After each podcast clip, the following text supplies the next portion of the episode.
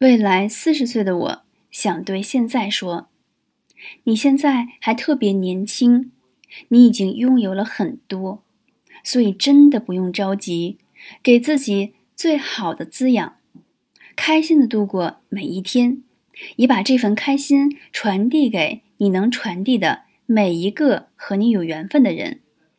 在精力足够的情况下，拿出一部分时间做更多的分享。要记得。的演讲，演讲也是为了把更多美好传递给他人，让他人感动的。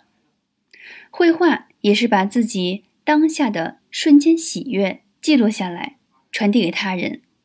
课程也是把过去所有的经验传递给他人。如果幸运的话，可能还会成就他人。这一切都是因为你想做。